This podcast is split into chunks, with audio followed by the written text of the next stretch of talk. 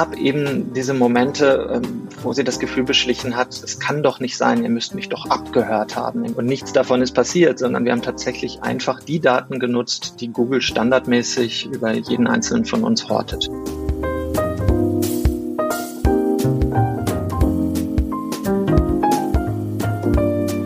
Hallo und herzlich willkommen im Sinneswandel Podcast. Mein Name ist Barilena Behrens und ich freue mich, euch in der heutigen Episode zu begrüßen. Werbung. Diese Episode wird euch präsentiert von Brain Effect.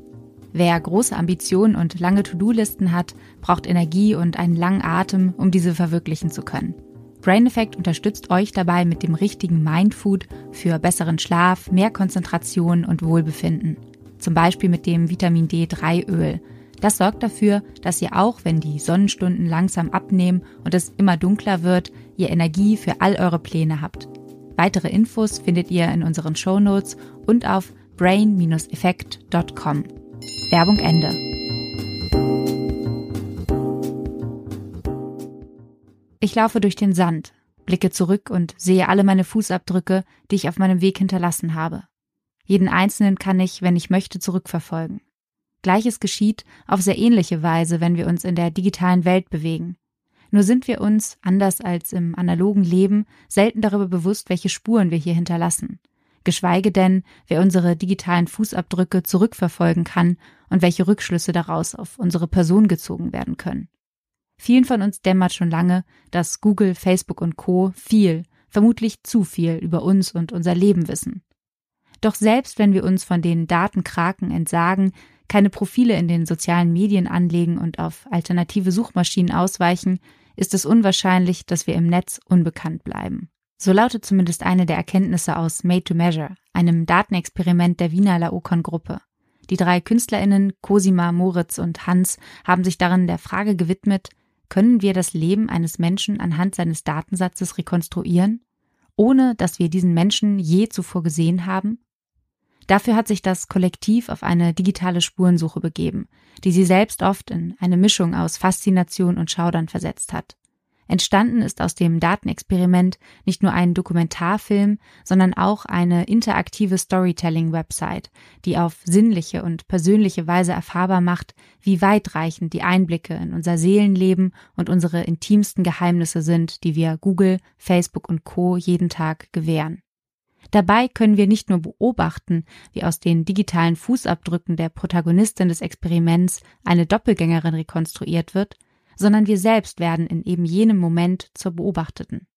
Denn während wir Fragen über die Testperson im Film beantworten, werden wir selbst von der Website ausgelesen und erhalten am Ende ein individuelles Datenprofil von uns.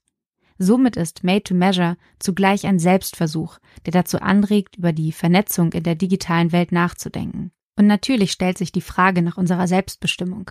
Ist die Idee der Autonomie des Einzelnen im Zeitalter des datengetriebenen Kapitalismus überholt? Wer bestimmt, wer wir sind und für wen wir uns halten? Weiß Google vielleicht schon mehr über uns als wir selbst? Über diese Fragen habe ich mich mit Moritz Riesewig von dem Künstlerkollektiv Laokon unterhalten. In den Shownotes findet ihr alle Links zum Experiment und zur Gruppe.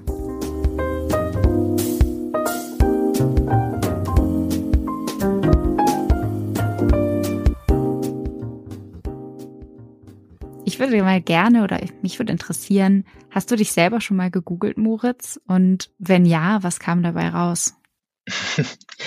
Ehrlich gesagt mache ich das sogar ziemlich oft, muss ich ja an dieser Stelle mal gestehen, ähm, weil wir natürlich ähm, häufiger hm, ja, Premieren haben oder äh, Veröffentlichungen, Buchpremiere oder so. Und äh, da muss ich ganz frei herausgestehen, mich interessiert das dann schon, äh, was Menschen darüber denken. Und hat dich das irgendwie überrascht? Oder hast du da etwas entdeckt, was du vorher noch nicht über dich wusstest oder etwas gelesen? Ja, ich war tatsächlich mal ganz überrascht, dass es einen Wikipedia-Eintrag gab. Ähm, das, äh, da frage ich mich ja dann immer, wer das eigentlich schreibt. Ähm, also es ist ja doch irgendwie ziemlich kurioser Vorgang, wenn dann da doch auch Sachen zu dem, dem eigenen Lebenslauf drinstehen oder so, die jemand ja recherchiert haben muss. Und ich habe keine Ahnung, wer das in meinem Fall war. Und ähm, ja, das überrascht einen dann doch. Aber ähm, es hat natürlich äh, mitnichten so diese Intimität, äh, die wir jetzt in unserem, in unserem Projekt erreicht haben, als wir äh, ja, die Datenspenderin fremd beschrieben haben. Das ist eine ganz gute Überleitung. Ähm, ihr habt ja nämlich mit eurer Künstlergruppe Laocon kürzlich erst am 29. August die Premiere eures Digitalexperiments Made to Measure gefeiert. Und ich muss sagen, als ich den Film, der ja in dem Zusammenhang entstanden ist, mir angeschaut habe, da war ich doch ziemlich berührt. Einerseits, weil es eben sehr beeindruckend ist, auch im positiven Sinne zu erfahren, welche Schlüsse über die Persönlichkeit eben eines Menschen und sein künftiges Verhalten durch Algorithmen überhaupt erst möglich werden. Und auf der anderen Seite ist es aber auch irgendwie ziemlich unheimlich, wenn man erstmal begreift, wie weitreichend eben diese Einblicke in unser Seelenleben und unsere intimsten Geheimnisse eigentlich sind, die wir Google, Facebook und Co. jeden Tag ja gewähren. Wie ging es dir denn damit? Du hast das Experiment ja von Anfang bis Ende begleitet. Ja, gruselig ist schon ein ganz gutes Stichwort. Ähm, also es war ja so, wir haben ähm, ja Menschen aus ganz Europa äh, aufgerufen, bei Google und Facebook äh, ihre Datensätze äh, abzufragen, die die großen Datenunternehmen über letztlich jeden von uns haben, egal ob wir Google, Facebook meiden oder nicht. Ähm, die haben ja überall ihre Bausteine, auch in anderen Websites und können uns deshalb letztlich rund um die Uhr begleiten und beobachten. Ähm, und wir hatten schon ähm, so die Ahnung, dass in diesen Datensätzen letztlich ein hohes Maß an ähm, Privatheit drinstecken würde. Ähm, also ein hohes Maß an Einblicken in den Alltag der Menschen. Aber wie ähm, weit das reicht. Ähm, also dass man ganze Lebensläufe über Jahre hinweg nachverfolgen kann, dass man anhand der Datensätze Einblicke bekommt in Lebenskrisen von Menschen, ähm, in psychische Probleme, in ähm, Auseinandersetzungen, die sie mit anderen Menschen haben und vieles mehr. Das war uns vorher so in diesem Ausmaß nicht bewusst. Und wenn man dann in dieser Position ist, wie wir es waren, ähm, also Cosima Terras, Hans Block und ich, äh, so Künstlergruppe Laokorn, zusammen mit einer Datenanalystin, ähm, und wir uns da also über diese Datensätze beugten und ähm, ja letztlich dann äh, wie Voyeure oder Voyeurinnen äh, Einblicke in diese ganz privaten Dinge bekamen, äh, da packte uns dann schon ein ums andere Mal tatsächlich der Grusel. Ähm, und ähm, gab es da ganz bestimmte Momente? Ja, also wenn man wenn man zum Beispiel äh, sieht, wie sich die Stimmung eines Menschen verändert. Also ähm, wir haben uns ja dann für äh, einen Datensatz äh, entschieden, Datensatz 25, der dadurch, dass fünf Jahre ähm, eines Lebens da äh, drin steckten und Google äh, permanent im Hintergrund mitlief und äh, diesen Menschen beobachten konnte, ähm, darin waren 100.000 Datenpunkte. Ähm, in diesem Datensatz spielten Krisen eine große Rolle und ähm, diesen Menschen ging es zeitweise richtig schlecht. Ähm, es geht da um eine Essstörung, äh, die die Person entwickelt hat und man dann sehen konnte, ähm, wie sich dieser Mensch Stück für Stück ähm, dahin entwickelt oder wie, wie die Stimmung sich verschlechtert, wie äh, die Person immer isolierter wird, äh, wie die Google-Einträge immer monothematischer werden ähm, und man sich dann vorstellt, der Mensch, der diese Einträge in diesem Moment macht, weiß noch nichts von dem, wohin sich das entwickeln wird. Wir aber schauen aus einer künftigen Position sozusagen rückblickend jetzt auf diese Daten und können auf einmal erkennen, wo das Ganze seinen Anfang genommen hat. Ähm, das ist so eine Machtposition, die uns da in dem Moment zufiel, äh, ja, dass es einen tatsächlich schauderte. Kannst du vielleicht für all diejenigen, die den Film noch nicht geschaut haben, und ähm, an dieser Stelle sei gesagt, äh, das kann ich wirklich dringendstens empfehlen, aber vielleicht nochmal genauer erklären, wie ihr bei dem Projekt vorgegangen seid? Also einfach, was ist, was ist da passiert, so grob? Also wir haben die Wette ausgegeben, äh, dass wir es schaffen, allein anhand der äh, persönlichen Google-Daten eines Menschen, äh, den wir nicht kennen, ähm, einen Doppelgänger oder eine Doppelgängerin für diesen Menschen zu erschaffen, der nicht nur ähm, ja, alle möglichen Situationen aus dem Leben dieses Menschen äh, nachspielt auf einer Bühne, sondern der dann auch im persönlichen Gespräch mit dem echten Menschen diesem Menschen aus dem Leben erzählen kann, dass dieser Doppelgänger oder diese Doppelgängerin natürlich nie selbst gelebt hat. Und ähm, das ist passiert. Wir haben äh, uns für einen äh, der 100 Datensätze entschieden, auf den wir uns ähm, konzentrieren und den wir eben mit einer Datenanalystin zusammen untersuchen wollten ähm, und haben 100.000 Datenpunkte darin gefunden, die wir dann mit Hilfe äh, verschiedener Analysen, zum Beispiel so einer semantischen Analyse, wo man einen Algorithmus äh, anhand von äh, Libraries, ähm, die Begriffe, die die Person gegoogelt hat, im Laufe von fünf Jahren durchforstet und dann schaut, mh, hm, welche Themen spielten wann welche Rolle ähm, und welche Themen treten vielleicht zusammen auf. In dem Fall war das zum Beispiel das Thema Krankheit und das Thema Esoterik. Und anhand solcher Erkenntnisse konnten wir dann äh, Rückschlüsse darüber ziehen, ähm, welche Muster dieser uns unbekannte Mensch hinter den Daten hat. Wir konnten Ausreißer beobachten, also konnten sehen, wo verändern sich auf einmal Interessenlagen, ähm, wo äh, sind offenbar neuralgische Momente äh, im Leben dieser Person. Ähm, und die dann natürlich wieder neue Fragen hervorrufen. Was ist da passiert? Was hat dazu geführt und so weiter? Und konnten so tatsächlich ähm, ja ein Stück Biografie schreiben ähm, für diesen Menschen, äh, die dann eine Schauspielerin ähm, ja, verinnerlicht hat, ähm, tatsächlich mit uns zusammen in den Daten gelesen hat. Nathalie Köbli, eine ganz wunderbare Schauspielerin aus Wien. Ähm, und äh, die dann angefangen hat, äh, ja, zeitweise zu diesem Menschen oder zu dem Doppelgänger, der Doppelgängerin dieses Menschen zu werden.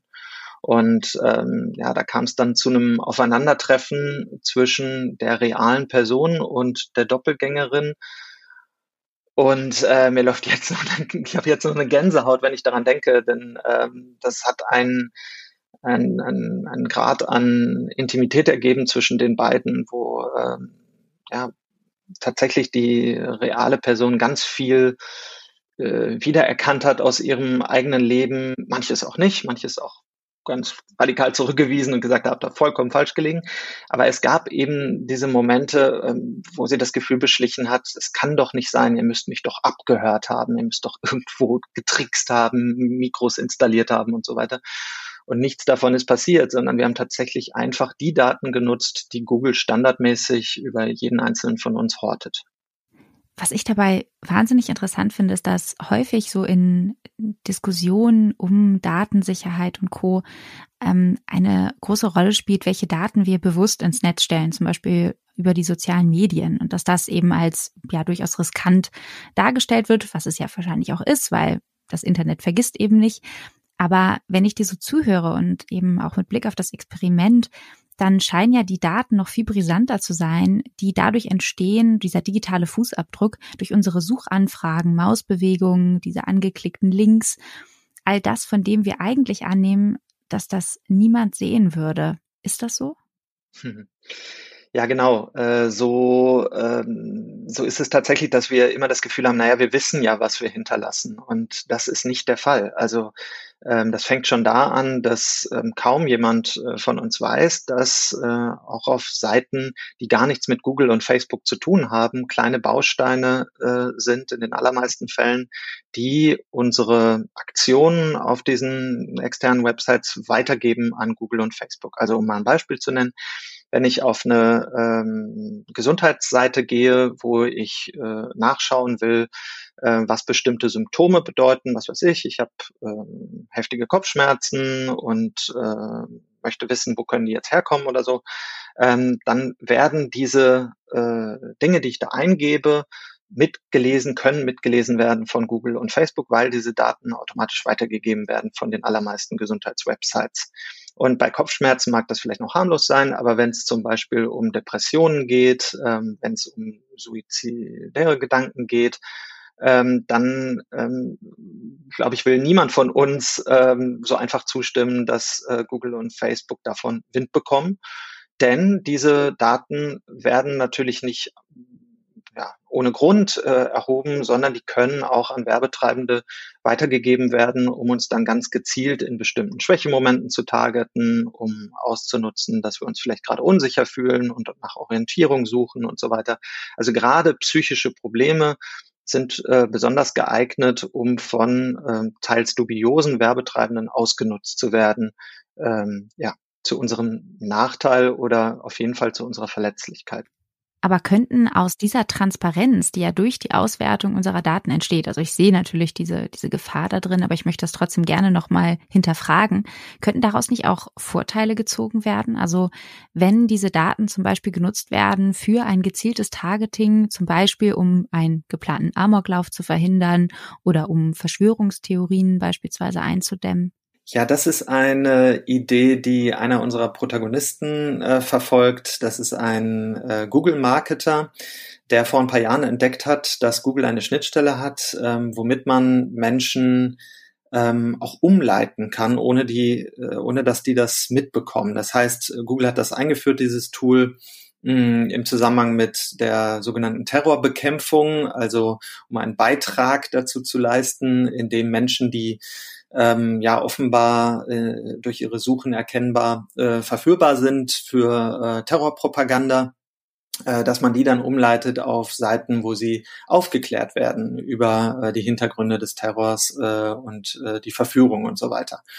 Und dann hat er sich gedacht, naja, das kann man doch auch einsetzen für andere Zwecke, zum Beispiel ähm, um Menschen von Suiziden abzuhalten, ähm, also wann immer man in Google-Suchen von Menschen äh, erkennen kann, vermeintlich oder tatsächlich, dass sie womöglich einen Suizid planen, also durch eine bestimmte Worte, die sie verwenden, die müssen gar nicht mal explizit schreiben Suizid, sondern ähm, das sind dann bestimmte Begriffe, die möglicherweise in Verbindung stehen damit. Dann sie umzuleiten auf Seiten, wo sie, äh, wo ihnen Hilfe angeboten wird, äh, Hotline-Nummern erscheinen und so weiter. Und äh, dieses Verfahren, das hat er jetzt mittlerweile mehrfach erprobt, zum Beispiel ähm, auch im Zusammenhang mit Mass-Shootings, also indem er eine Prävention gegen äh, solche äh, Amokläufe äh, von oft jungen Menschen in den USA äh, sich davon erhofft ähm, und die dann auf entsprechende Seiten umleitet ähm, oder was, was Drogenmissbrauch angeht und so weiter. Und der argumentiert tatsächlich so. Der sagt, naja, ähm, das wäre doch eine Möglichkeit, ähm, diese Google-Daten, die wir ja die ganze Zeit hinterlassen, zu nutzen, äh, damit wir wieder auf den rechten Pfad äh, zurückfinden mit externer Hilfe, ähm, wann immer Google erkennt, dass da irgendwas mit uns vielleicht gerade nicht stimmt oder ein Google-Marketer das erkennt. Natürlich ein höchst zweifelhaftes ähm, Unterfangen. Ich wollte gerade sagen, jetzt befinden wir uns auf jeden Fall in höchst ethischen Gewässern. Und ähm, ihr stellt euch in dem Experiment ja auch die Frage, ob die Idee der Autonomie eines jeden und jeder Einzelnen im Zeitalter des datengetriebenen Kapitalismus vielleicht sogar schon überholt ist. Mm, also ich meine, es geht hier ja wirklich auch um Selbstbestimmung. Du hast gerade gesagt, ähm, dass dann ein Google-Marketer im Zweifel darüber entscheidet, ob wir uns noch auf dem rechten Weg befinden oder eben auch nicht. Und was ist überhaupt der rechte Weg? Ähm, wie würdest du das jetzt nach Abschluss des Experiments bewerten? Ja, genau das ist das Problem. Ähm, also erstens, wer entscheidet, was normal ist, ähm, wer entscheidet, was günstig für uns ist. Ähm, aus dem Silicon Valley ähm, stammt ja die Ideologie, dass es im Grunde immer ums Überleben gehen sollte, also letztlich Menschen dazu zu verhelfen, möglichst lange zu leben, möglichst lange gesund zu bleiben, möglichst äh, stark Leistungen zu optimieren, ähm, uns zu unserer sogenannten Entfaltung zu verhelfen, was immer das dann bedeutet. Und das kann man ja an sich schon in Frage stellen, ob äh, Leben tatsächlich immer nur eine Zieloptimierung sein sollte. Und ähm, dann natürlich die Frage der Macht. Also sind es wirklich Google-Marketer oder Google selbst, die darüber entscheiden sollten, ähm, wem man auf den rechten Pfad zurückhelfen sollte und wem nicht? Ähm, und dann auch die Frage, habe ich nicht auch ein Recht darauf, ähm, ja, erstens zu verdrängen, ähm, erstens vielleicht auch mich äh, gegen mein Potenzial zu verhalten, also vielleicht auch mal einfach locker zu lassen, vielleicht auch mal nicht das Beste aus mir herauszuholen oder sogar ähm, auch das Recht dazu, den ultimativen Schritt zu gehen und mir letztlich das Leben zu nehmen. Auch das ist ja eine Frage, ob ich nicht dazu ein Recht haben sollte. Ich würde zum Beispiel sagen, ja. Ähm, und das aber sind äh, Fragen, die im Silicon Valley ganz oft nicht gesellschaftlich diskutiert werden und die wir auch als Gesellschaften ganz oft einfach so ja, den, den ProgrammiererInnen oder den ähm, äh, ja, InhaberInnen von diesen Unternehmen und überlassen, ähm, weil diese Unternehmen Tatsachen schaffen, indem sie uns diese Tools ähm, so lange zur Verfügung stellen und die Vorteile aufzeigen, die mit diesen Tools einhergehen ähm, und damit uns im Grunde die Entscheidung abnehmen, äh, wie wir es eigentlich halten wollen mit der Autonomie des Menschen, mit der Selbstbestimmung, äh, mit letztlich auch unserer Idee vom Wert des Lebens und äh, worin ein gelungenes Leben besteht.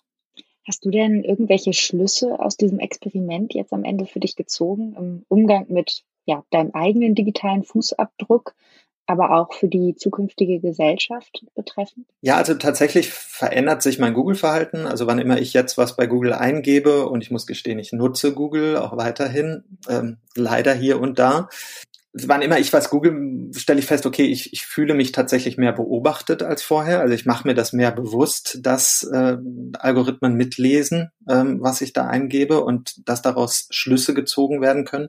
Ich glaube, was für mich auch eine, eine Erkenntnis war während dieses äh, Projekts war, dass es gar nicht auf die Rohdaten nur ankommt. Also die einzelne Google-Suche oder das einzelne Verhalten auf irgendeiner Internetseite, das mag letztlich harmlos sein oder wenig Erkenntnis bringen für diese Unternehmen.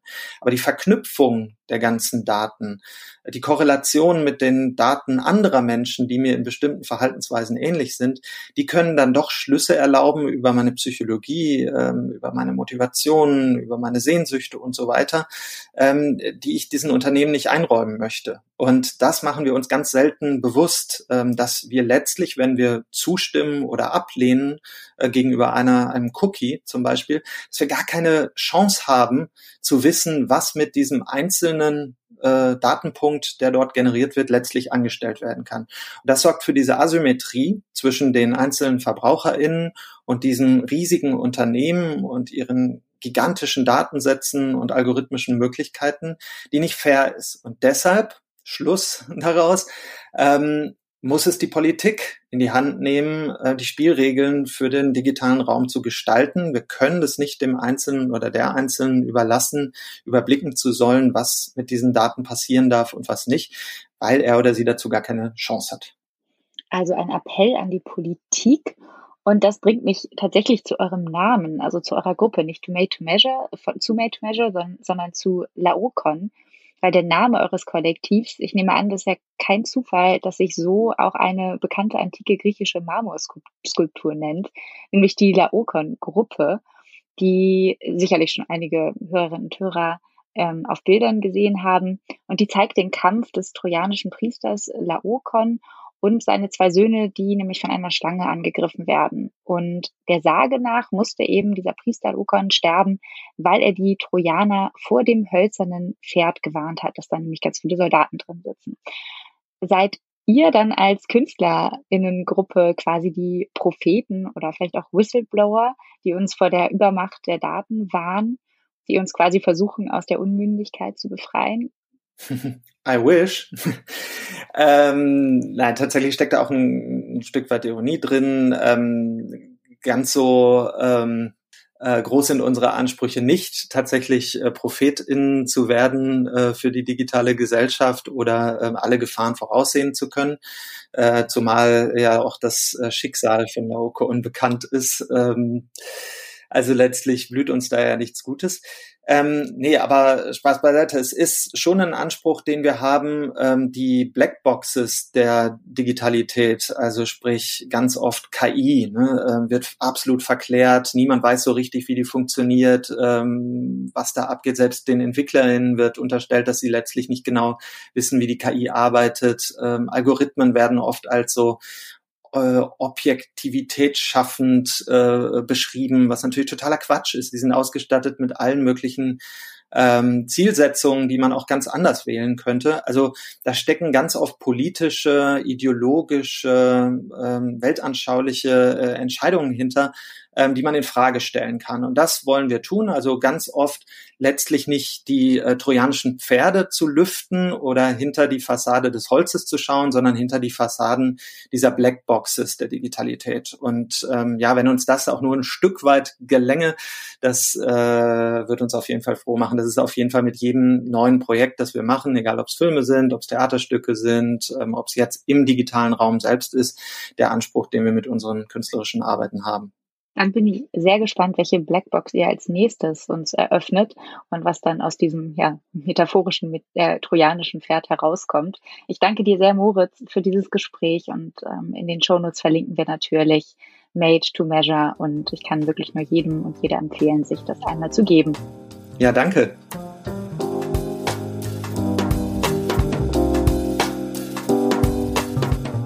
Euch hat der Beitrag gefallen? dann teilt die Episode doch gerne mit euren Freunden. Außerdem freuen wir uns natürlich, wenn ihr Sinneswandel als Fördermitglieder unterstützt. Das geht ganz einfach via Steady oder indem ihr uns einen Betrag eurer Wahl an paypal.me slash Sinneswandelpodcast schickt. Alle Infos zur Episode und Links findet ihr wie immer in den Show Notes. Mein Name ist Marilena Behrens. Ich bedanke mich bei euch fürs Zuhören und sage bis bald im Sinneswandel Podcast.